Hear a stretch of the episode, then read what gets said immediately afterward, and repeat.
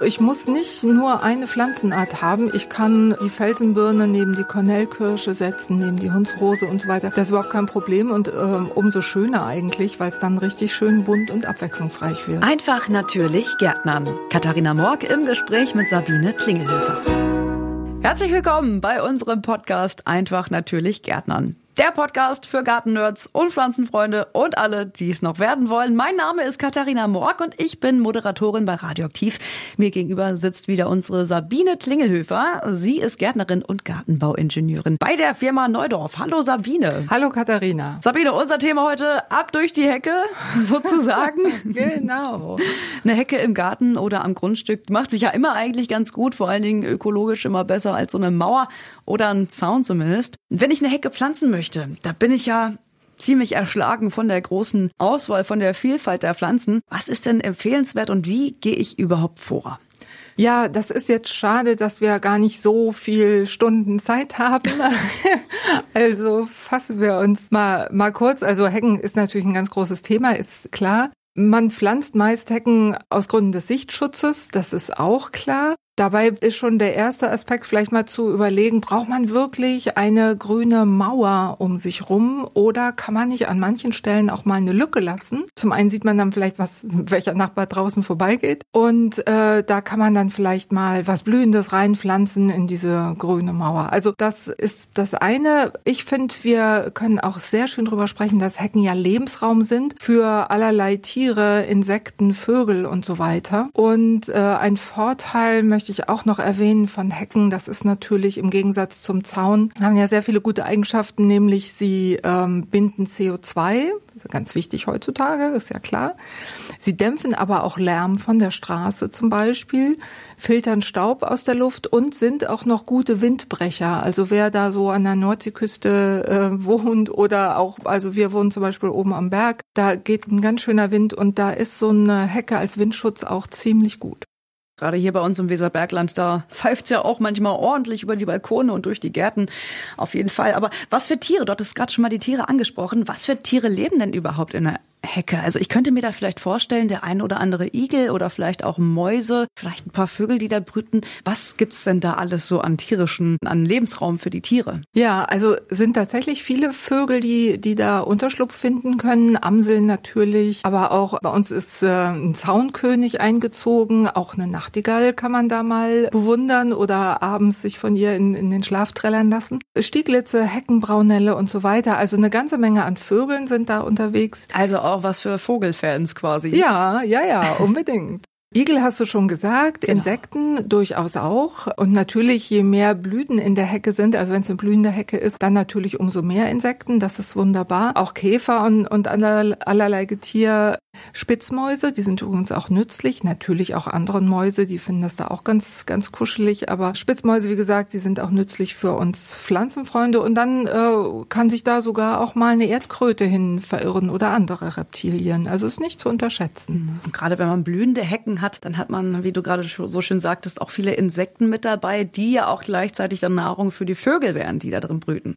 Genau, also das ist ja immer das Ziel, dass wir einen Lebensraum bieten, dass, dass wir dem ganzen Getier, vor allen Dingen den Insekten eben eine Bühne bieten und ihnen Futter präsentieren, Lebensraum präsentieren, damit sie sich wohlfühlen und letztlich auch uns ein bisschen bei der ähm, Schädlingsbekämpfung dann wieder helfen. Mhm. Also je mehr Vielfalt, desto weniger Schädlinge machen sich ja dann halt auch breit. Genau. Was heißt denn das eigentlich für die Pflanzenauswahl? Also wie am Anfang schon angeschnitten, es gibt ja wahnsinnig viele verschiedene Arten von Hecken, die man pflanzen kann. Ja, das stimmt. Und es gibt vor allen Dingen sehr viel mehr als nur Thuja oder Hainbuche, was man so sehr, sehr häufig sieht. Ähm, man kann, wenn man ein bisschen größeres Grundstück hat oder Platz hat dafür, kann man am allerbesten natürlich so eine Wildsträucherhecke pflanzen aus heim, am besten heimischen Wildsträuchern, die blühen und auch noch Früchte tragen dann, sodass die Blüten für die Insekten gut sind und die Früchte dann eben für die Vögel oder auch Igel und andere Viecher. Also das ist eigentlich das Schönste. Da kann man auch wirklich tief in die Sträucherkiste greifen sozusagen. Also da gibt es eine ganze Menge, was man äh, nehmen kann. Es gibt auch, also viele Baumschulen bieten inzwischen auch richtige Pakete an Wildsträucher für Hecken. Da kann man sich mal ein bisschen schlau machen im Netz, was alles zur Verfügung steht. Also man kann quasi auch viele Wildsträucher miteinander kombinieren. Genau, also ich muss nicht nur eine Pflanzenart haben. Ich kann die Felsenbirne neben die Kornellkirsche setzen, neben die Hundsrose und so weiter. Das ist überhaupt kein Problem und ähm, umso schöner eigentlich, weil es dann richtig schön bunt und abwechslungsreich wird. Hm. Und diese ganzen Arten, die vertragen sich dann auch miteinander? Die vertragen sich. Ich tue allerdings gut daran, mich da ein bisschen einzufuchsen, wie viel Platz die jeweils brauchen, weil das ist natürlich von Strauch zu Strauch ein bisschen unterschiedlich. So eine säulenförmig wachsende Felsenbirne braucht eben nicht so viel Platz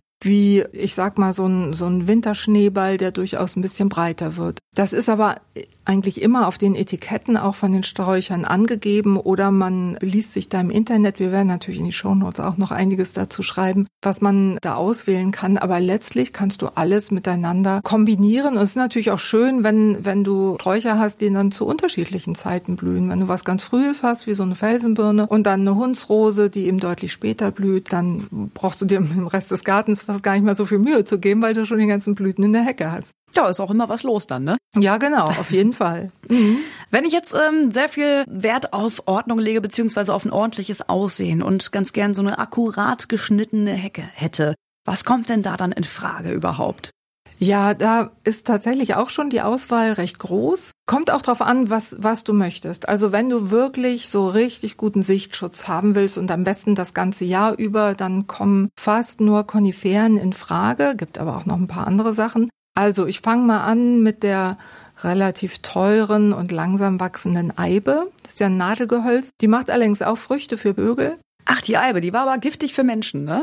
Ja, wobei ich mich recht entsinne. die Samen sind giftig, das Fruchtfleisch, Ach, ja, genau. das Fruchtfleisch ja. nicht. Also mhm. die Samen darf man schon essen. Wobei wir können vielleicht auch mal eine Folge. Nee, andersrum. Die Samen sind giftig und das Fruchtfleisch ist nicht giftig. Ne? Genau. Ne? Ja, genau. Ganz, ganz, ganz, ganz wichtig. Ja. Auf gar keinen Fall die Samen essen. Nein, nein, nein, bitte nicht. Und auch nicht die Blätter. Bitte Nur das Fruchtfleisch. Genau. da ist aber auch nicht so viel dran. Also lohnt sich eigentlich gar nicht. Lass es weg. Genau.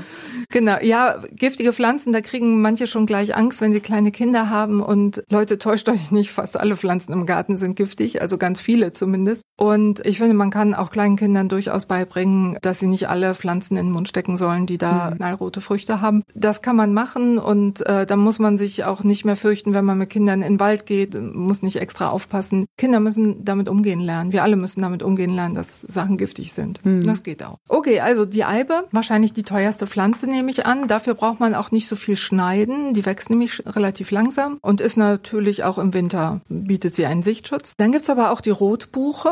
Die äh, ist verwandt mit unserer heimischen Buche oder vielmehr mit der Hainbuche, die häufig genommen wird. Und die Rotbuche hat die Eigenschaft, dass sie ihr Laub erst dann verliert, wenn die neuen Blätter schon beginnen, sich zu entwickeln. Das Laub bleibt also den ganzen Winter über dran. Wir haben Nachbarn, die haben eine Rotbuchenhecke und da sieht man nichts im Garten. Man sieht überhaupt nicht, ob die dann Swimmingpool haben oder nicht.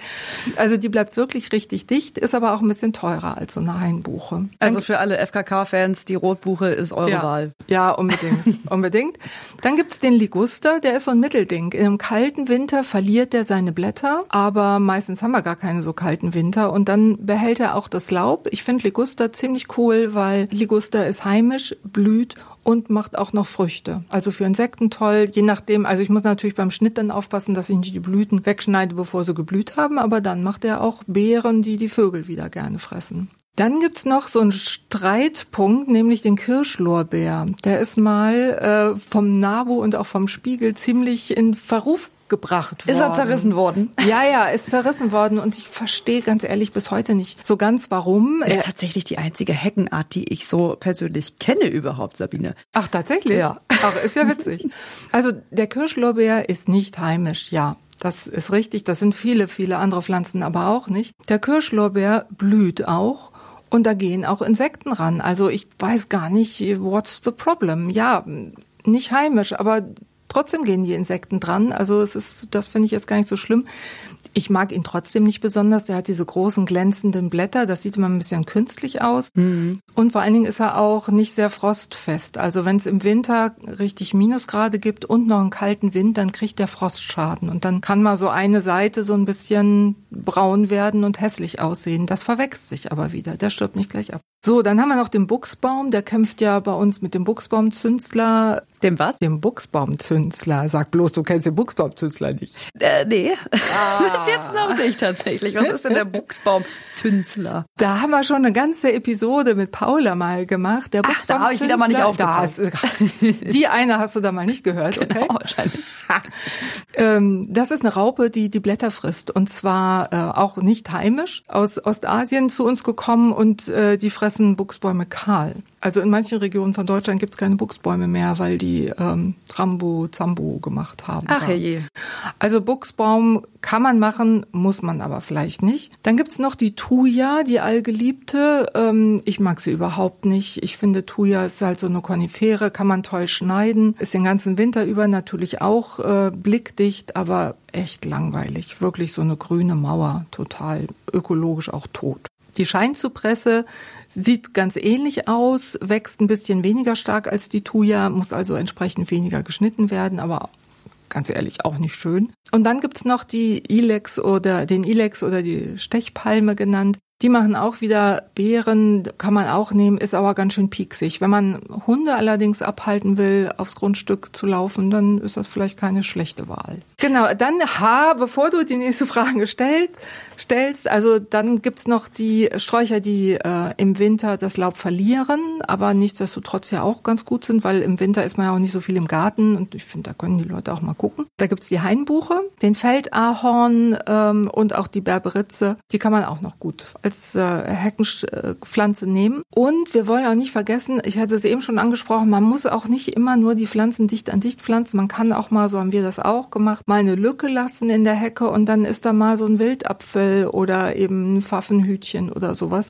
Das lockert das Ganze auf, ja, dann können die Leute auch mal reingucken, aber mein Gott. Muss man sich dann eben merken, dass genau an dieser Stelle vielleicht mal irgendwie ein Schlüpper angezogen wird im Sommer. ja, genau. Wenn man da vorbeiläuft. Sabine, was ist denn dein, dein, dein persönlicher Favorit, wenn du jetzt dir eine Hecke pflanzen würdest? Hast du ja vielleicht schon gemacht. Bei Neudorf oder bei dir in deinem privaten Garten. Auf was hast du da zurückgegriffen? Und warum? Also wenn ich so ein, so ein 1000 und noch mehr Quadratmeter großes Grundstück hätte, dann würde ich echt so eine Wildsträucherhecke machen, weil da ist wirklich richtig, richtig was los. Da kann man richtig viel Gutes tun für die Natur. Aber die braucht eben viel Platz. Das sind die Sträucher, die brauchst du auch praktisch nicht schneiden. Wunderbar. Aber da brauchst du auch mal so zwei Meter Platz in der Tiefe.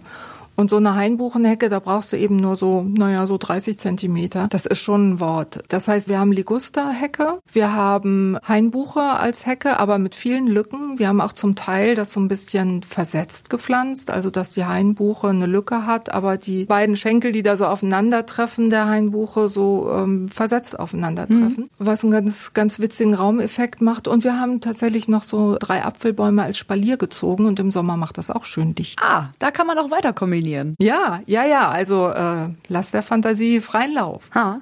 Gut, wenn wir uns jetzt für eine Sorte entschieden haben und das Ganze jetzt äh, einkaufen möchten, was muss ich da beim Kauf beachten? Ja, die Pflanzen sollen natürlich perfekt schön und gut und gesund aussehen und auch sein. Und dann kann ich solche Sträucher meist im Container kaufen, also im Topf. Das gibt sogar das ganze Jahr über. Und viele Sträucher und Bäume, zum Beispiel Hainbuchen oder Rotbuchen, kann ich auch sogenannt wurzelnackt kaufen. Das heißt, die haben keinen Topf, noch nicht mal einen richtigen Ballen. Da sind natürlich Wurzeln dran, aber die sind komplett nackt. Ohne ein Krümelchen Erde. Genau so. Die sehen aus wie Stöcker mit ein bisschen Gestrüppel dran. Und welchen, welche Funktion hat das? Das hat die Funktion, die werden auch nur im, im tiefen Herbst und Winter angeboten, wenn alle Blätter eben auch weg sind. Die sehen nach nichts aus, aber sie sind die preiswerteste Variante und sie wachsen am schnellsten an. Ah. Und das finde ich ziemlich, ziemlich cool daran. Genau. Also dann einfach mal sich nicht von der Optik überzeugen lassen, sondern mit ein bisschen Köpfchen rangehen und im Herbst dann die wurzelnackten Sträucher sich besorgen. Ja, ja, ja, ganz genau. Die gibt's erst meistens so ab November, wenn die, die Pflanzen wirklich in so eine richtige Ruhe reingegangen sind. Aber dann würde ich immer dazu raten, wenn es möglich ist, wurzelnackt zu mhm. kaufen. Und sonst eben im Topf. Manche gibt's auch mit Ballen, also da ist dann kein Topf, sondern nur der Ballen. Meistens ist dann so ein Jutegewebe drumherum. Das geht natürlich auch. Und so richtig losgehen mit dem Wachstum, das beginnt dann im Frühling wahrscheinlich, oder? Genau. Ja, da sind wir auch schon beim richtigen Pflanzzeitpunkt. Also ich würde äh, in diesen heftigen Zeiten, in denen wir leben und in denen die Sommer so früh schon so trocken werden, würde ich immer empfehlen, Gehölze zum Herbst zu pflanzen, also so im Oktober. Dann ist die potenziell regenreiche Zeit vom Winter und, und Frühjahr noch vor uns.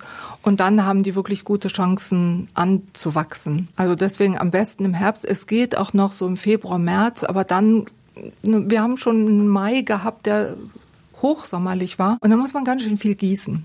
Also mhm. besser im Herbst pflanzen, würde ich sagen. Ganz wichtig ist vor dem Pflanzen, die Pflanzen gut zu wässern. Mhm. Das ist noch so eine ganz wichtige Vorbereitung. Und wenn ich diese wurzelnackten Sträucher habe, die muss ich auch vor dem Pflanzen einkürzen. Sowohl die Wurzeln als auch den oberen Teil. Ah. Ich dachte bei der Wurzel immer alles dran lassen. Ja, im Prinzip ist das auch so, aber bei den Wurzelnackten, da kürzt man die Wurzel tatsächlich ein. Guckt auch, dass da nichts abgeknickt ist. Je nachdem, wo er die kauft, kann da auch mal im Knick drin sein. Das, das schneidet man einfach weg. Hm und auch das obere, den oberen Teil auch so um ein Drittel etwa oder ein Viertel einkürzen. Nee, lieber ein Viertel. Das reicht auch. Aber durchaus ähm, einkürzen, das wächst schon nach, aber es hilft denen auch, wenn du so einen ganz langen oberirdischen Teil hast, dann hat die Pflanze das Bestreben, an diesem ganzen oberirdischen Teil für Blätter zu sorgen. Und das kann die im ersten Jahr überfordern. Hm. Deswegen sollte die erstmal ruhig kleiner sein und ähm, umso äh,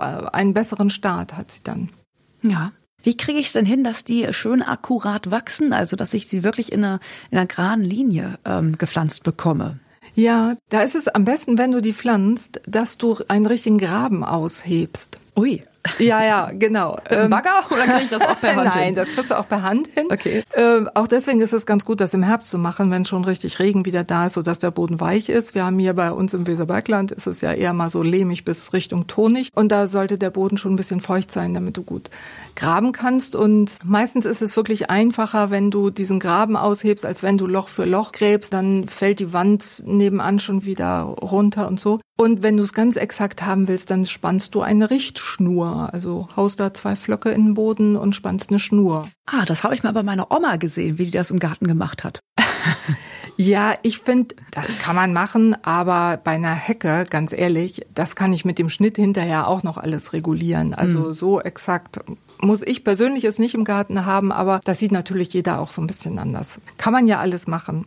Genau, also der Graben ausheben, so tief äh, oder nein, etwas tiefer sogar noch, als es eigentlich sein müsste und auch den die Sohle von diesem Graben etwas auflockern, weil da sollen ja die feinen Wurzeln dann durchwachsen und je äh, besser man es vorbereitet und je leichter es man den Wurzeln macht, in Schwung zu kommen, umso mehr profitiert man davon. Also zum Pflanzen wirklich Zeit nehmen, sorgfältig machen und das ist das Beste, was man machen kann für so eine Hecke. Dann äh, haben wir jetzt unseren kleinen Graben hier ausgehoben, wo die Heckpflanzen dann rein sollen. Und wie geht's dann weiter? Wie mache ich das mit den Wurzeln? Die mussten wir ja vorher wässern. Genau. Wenn du wurzelnackte Pflanzen hast, dann stellst du dir am besten so für einen halben Tag oder einen ganzen Tag in eine Wanne mit Wasser. Pflanzen im Topf, die kann man am besten in einen großen Eimer mit Wasser reintauchen, bis keine Luftblasen mehr kommen. Dann weißt du, dass die richtig durchdringend gewässert sind. Also nur einmal so mit einer Gießkanne oder am Schlauch drüber pütschern, das äh, reicht meistens nicht aus. Die sollen richtig getränkt sein. Mhm. Ja, dann kann ich also pflanzen. Und ganz wichtig, nicht zu dicht, bitte. Viele machen den Fehler, sie pflanzen sehr dicht, weil das soll ja schnell dicht sein. Und wenige 10, 15 Jahre später fangen dann einzelne Pflanzen auf einmal an abzusterben, weil es denen doch über die Jahre hinweg zu eng geworden ist. Und das ist saublöd, wenn da mittendrin auf einmal so eine äh, tote Thuja oder sowas ist, saublöd. Also wirklich an die Pflanzabstände halten. Das dauert dann vielleicht zwei, drei Jahre, aber das ist gesünder für die Pflanzen einfach. Mhm. Und welche Pflanzerde nehme ich dann dafür?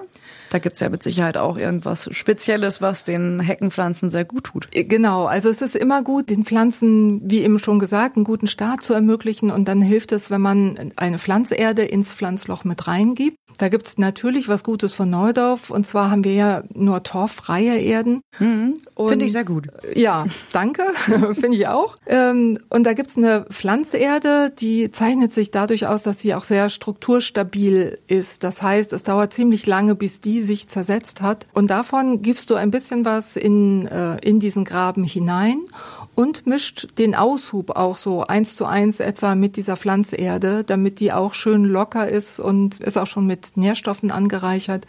Wie gesagt, für den guten Start. Das heißt also erstmal Pflanzerde rein, dann stellst du oder legst du die, die Pflanzen da rein richtest sie aus an der Schnur oder nicht nach äh, Wunsch. Und dann füllst du den Aushub ein. Ich finde das immer ganz gut, wenn man erstmal so nur die Hälfte ungefähr reinfüllt und dann schon mal ein bisschen gießt. Dann setzt sich nämlich die Erde schon ein bisschen in die Lücken und dann fülle ich den Rest auf. Mhm. Ja, was kann ich noch dazu sagen? Ach so, es ist auch ganz schlau, wenn man, wie beim Pflanzen von Bäumen auch, einen sogenannten Gießrand lässt. Was äh, ist das denn? Ja, ja, genau. Er kann so ein bisschen Dammbau spielen sozusagen. Aha. Also vielleicht füllst du den Graben einfach nicht genau bis zur Oberkante des normalen Erdbodens auf, sodass da so eine kleine Vertiefung bleibt, damit das Wasser, was du dahin gießt, auch die nächsten Wochen sollte es ja immer mal gegossen werden, damit das nicht wegläuft. Ganz banal.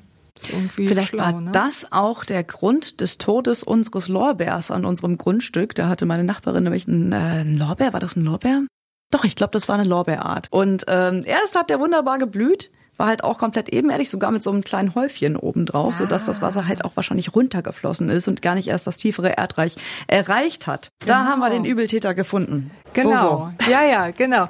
Es sollte ja auch so sein, wenn, wenn du pflanzt, die Pflanze sollte später genau auf der gleichen Höhe im Boden sein, wie sie im Topf auch war. Hm. Oder auch wenn du Wurzelnackte hast, dann ist das auch zu sehen, bis wohin die vorher im Boden waren. Also nicht höher, nicht tiefer, sondern ziemlich genau da, wo es vorher auch war. Das äh, geht denen am besten. Daran kann man sich orientieren. Okay. Genau. Aber düngen muss ich ja dann wahrscheinlich auch, wenn ich meine Hecke frisch eingepflanzt habe, oder?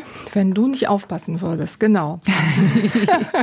ja, und ich kann auch gleich den Dünger in das Pflanzloch geben. Also äh, entweder in die Sohle oder wenn ich die Hälfte aufgefüllt habe, dann kann ich einen organischen Dünger reingeben. Von Neudorf gibt's da einen, der heißt AZ Baumstrauch und Heckendünger, also vor allen Dingen eben für solche Gehölze gedacht. Und den kann ich auch gut im Herbst schon geben, weil der wird erst aktiv, wenn es wieder warm wird. Bei niedrigen Temperaturen passiert da gar nichts, da wird auch nichts ausgewaschen, sodass der dann im Frühling gleich zur richtigen Zeit zur Verfügung steht mit das den Das ist ja praktisch. Ja, finde ich auch. Also auch wenn es noch so viel regnet im Herbst, der wird nicht ausgewaschen. Der wird nicht ausgewaschen, nein. Genau. Im Gegensatz zu mineralischen Düngern, da habe ich eher das, die Gefahr, dass es ausgewaschen wird. Mhm. So, wie geht's dann weiter? Wie bringen wir unsere, unsere frisch eingepflanzte Hecke jetzt zu ihrer vollen Pracht? Beziehungsweise wie beenden wir diesen Pflanzprozess? Genau, also nach dem Pflanzen kann ich den Rückschnitt machen. Wie eben schon gesagt, das Oberirdische so äh, etwa ein Viertel nochmal einkürzen. Ja, und dann immer schön feucht halten. Also es muss jetzt keine, keine äh, Wasserlandschaft werden, so, aber auch im Winter durchaus, da haben wir oft so rostfreie Tage, da kann ich auch immer mal gießen, wenn es trocken geworden ist. Und auch im nächsten Frühjahr und auch Sommer immer mal aufpassen. Also das wäre schon schade, wenn so im ersten Jahr, da ist die Gefahr halt ganz groß, dass die in so einem heißen Sommer austrocknen, äh, die Sträucher, da haben die noch nicht so viel Wurzeln gebildet und da auch immer noch mal ans Gießen denken. Und äh, ja, ansonsten muss ich nur noch regelmäßig dran denken, dass ich die ja auch schneiden muss, je nachdem, was es für eine Hecke ist. Hm. Und ähm, es ist ja Lebensraum für verschiedene Tiere. Was muss ich denn da beachten? Wie ist das mit dem Schnitt? Wann, wann darf ich denn überhaupt schneiden? Ja, das ist äh, eine gute Frage. Also da kriegen wir auch immer wieder Anfragen. Ganz konkret gibt es in jeder Kommune unter Umständen noch äh, spezielle Regeln. Also da könnte man sich ruhig mal bei der Kommune informieren, beim Grünflächenamt oder wie das bei euch da draußen so heißt, was für Regeln es da gibt. Aber es gibt auch das äh, Bundesnaturschutzgesetz und das besagt, dass ich vom 1. Oktober bis zum 28. Februar Hecken radikal schneiden oder auch sogar roden kann und in der Zeit nach dem 28. Februar eben nicht mehr. Das heißt aber nicht, dass ich nicht schneiden darf. Das heißt nur, dass ich keine gravierenden Schnitte mehr machen darf. Also eine Hecke mal eben so auf die Hälfte zurücksetzen, das geht dann mhm. nicht, Gott sei Dank nicht. Andere Schnitte darf ich machen, wenn man aber weiß, dass da Vögel sind. Im ersten Jahr und im zweiten, dritten Jahr kann ich das sehr gut noch sehen. Dann sollte man das natürlich weglassen. Also in der Zeit, wo die Vögel da, mhm. da sitzen. Also am besten, man hat äh, alles, was das Schneiden angeht, bis Mitte März äh, etwa, äh, ja, bis Mitte März würde ich sagen, abgeschlossen. Bei der Hainbuche ist es so, die macht im, bis zum Juni nochmal so richtig fette Austriebe. Da kann man auch Ende Juni nochmal nachschneiden. Aber auch da bitte vorher ganz genau gucken, ob da Vögel sind. Und wenn da Vögel sind, lasst es bleiben, dann ist die Hecke in dem Jahr mal ein bisschen wuschelig. Aber ähm, wir haben auch nicht nur zu wenig Insekten, auch zu wenig Vögel inzwischen und die sollten wir eben schützen. Auf jeden Fall. Und wenn ich sie dann halt geschnitten habe, beziehungsweise schneiden möchte, da gibt's ja allerhand Formen, wie man das da machen kann. Also mit der einen äh, Sorte kann man es vielleicht machen, mit der anderen eher nicht so. In welchen Formen kann ich meine Hecke schneiden. Einhörner, Kugeln, Trapeze, Quader, ich weiß es nicht. Was gibt's denn da alles? Was kann man denn machen überhaupt? Also ich hatte eine äh, Nachbarin, die hat aus ihrer, ich glaube, es war Ligusta, da hat sie einen Elefanten geschnitten. Und der sah wirklich nach Elefant aus. Sehr Sag ich ja gar cool. nicht so verkehrt mit meinem Einhorn. wirklich. Sehr cool. Also es geht, geht vieles bei Liguster oder Buchsbaum, auch Eibe. Das dauert nur, wie gesagt, ziemlich lange. Ansonsten, also wenn man es rechteckig macht, dann ist man gut bedient, dass es unten tatsächlich ein bisschen breiter ist als oben, also ein Trapez schneiden. Mhm äh, weil zumindest die sonnenliebenden Heckengehölze, die brauchen auch bis ganz nach unten Sonne. Und wenn ich das ganz gerade schneide oder sogar nach oben breiter als unten, wie man das tatsächlich häufig sieht, auch bei Hecken, dann wird es unten irgendwann zu dunkel und das bedeutet, dass die Blätter wegschmeißen und dass es unten kahl wird und das sieht ja hässlich aus. Also deswegen, wer es ganz richtig machen kann, macht auf jeden Fall eine Trapezform. Das ist im Grunde genommen für jede Hecke gut, außer bei den Wildsträucherhecken, die brauche ich natürlich praktisch gar nicht schneiden. Da lichte ich nur ab und zu mal aus, vielleicht alle zwei, drei Jahre nehme ich mal die dicksten Äste raus. Bei den meisten Sträuchern kommt das ganz gut, dann kommen die noch mal frisch und neu nach und verkahlen dann auch nicht so von unten. Gut, Sabine, das ja. war jetzt wieder sehr viel Input zum Thema Hacken. Deswegen hast du mal wieder unsere drei ultimativen Tipps für uns. Was gibt's da? Auf jeden Fall. Also bei der Auswahl der Heckenpflanzen bitte, bitte an Tiere denken. Punkt Nummer eins. Genau, der wichtigste Teil. Und dann ruhig mal Mut zur Lücke. Also nicht nur Hecke ringsum und fertig, sondern auch ein bisschen Lücke lassen und da mal was Blühendes reinsetzen. Punkt Nummer zwei. Genau, und dann nehmt euch Zeit beim Pflanzen, nehmt ein Wochenende oder Zeit, wo ihr richtig das in Ruhe machen könnt und nicht gehetzt seid. Die Pflanzen werden es euch danken. Ja, wunderbar. Gut, Sabine, damit sind wir auch schon wieder am Ende unserer heutigen Podcast-Folge angekommen. Einfach natürlich Gärtnern, dem Podcast für Gartennerds und Pflanzenfreunde und alle, die es noch werden wollen. Mein Name ist Katharina Morg und bei mir saß die Sabine Klingelhöfer von der Firma Neudorf. Sabine, ein kleiner Punkt noch. Und zwar, wenn jetzt noch weitere Fragen aufgetaucht sind, wo kann ich mich da melden? Wo kann ich gucken? Wo kriege ich Tipps? Also ihr könnt mir gerne eine direkte Nachricht schicken. Ich packe in die Show Notes meine E-Mail-Adresse. Da könnt ihr mir schreiben. Ihr könnt natürlich auch auf www.neudorf.de gehen. Neudorf mit Doppel F. Da gibt's echt wirklich viele, viele Tipps zum Thema. Und da findet ihr auch unsere Beratungshotline. Wenn ihr nochmal Fachfragen habt, dann könnt ihr die antelefonieren oder anmailen oder wie auch immer. Oder ihr nutzt die sozialen Netzwerke, äh, Instagram, Facebook sind wir sehr aktiv. Da könnt ihr uns auch Nachrichten schicken. Also ihr habt alle Freiheiten, wie ihr uns erreichen könnt. Ein Butterstrauß von äh, Kontaktmöglichkeiten. Genau.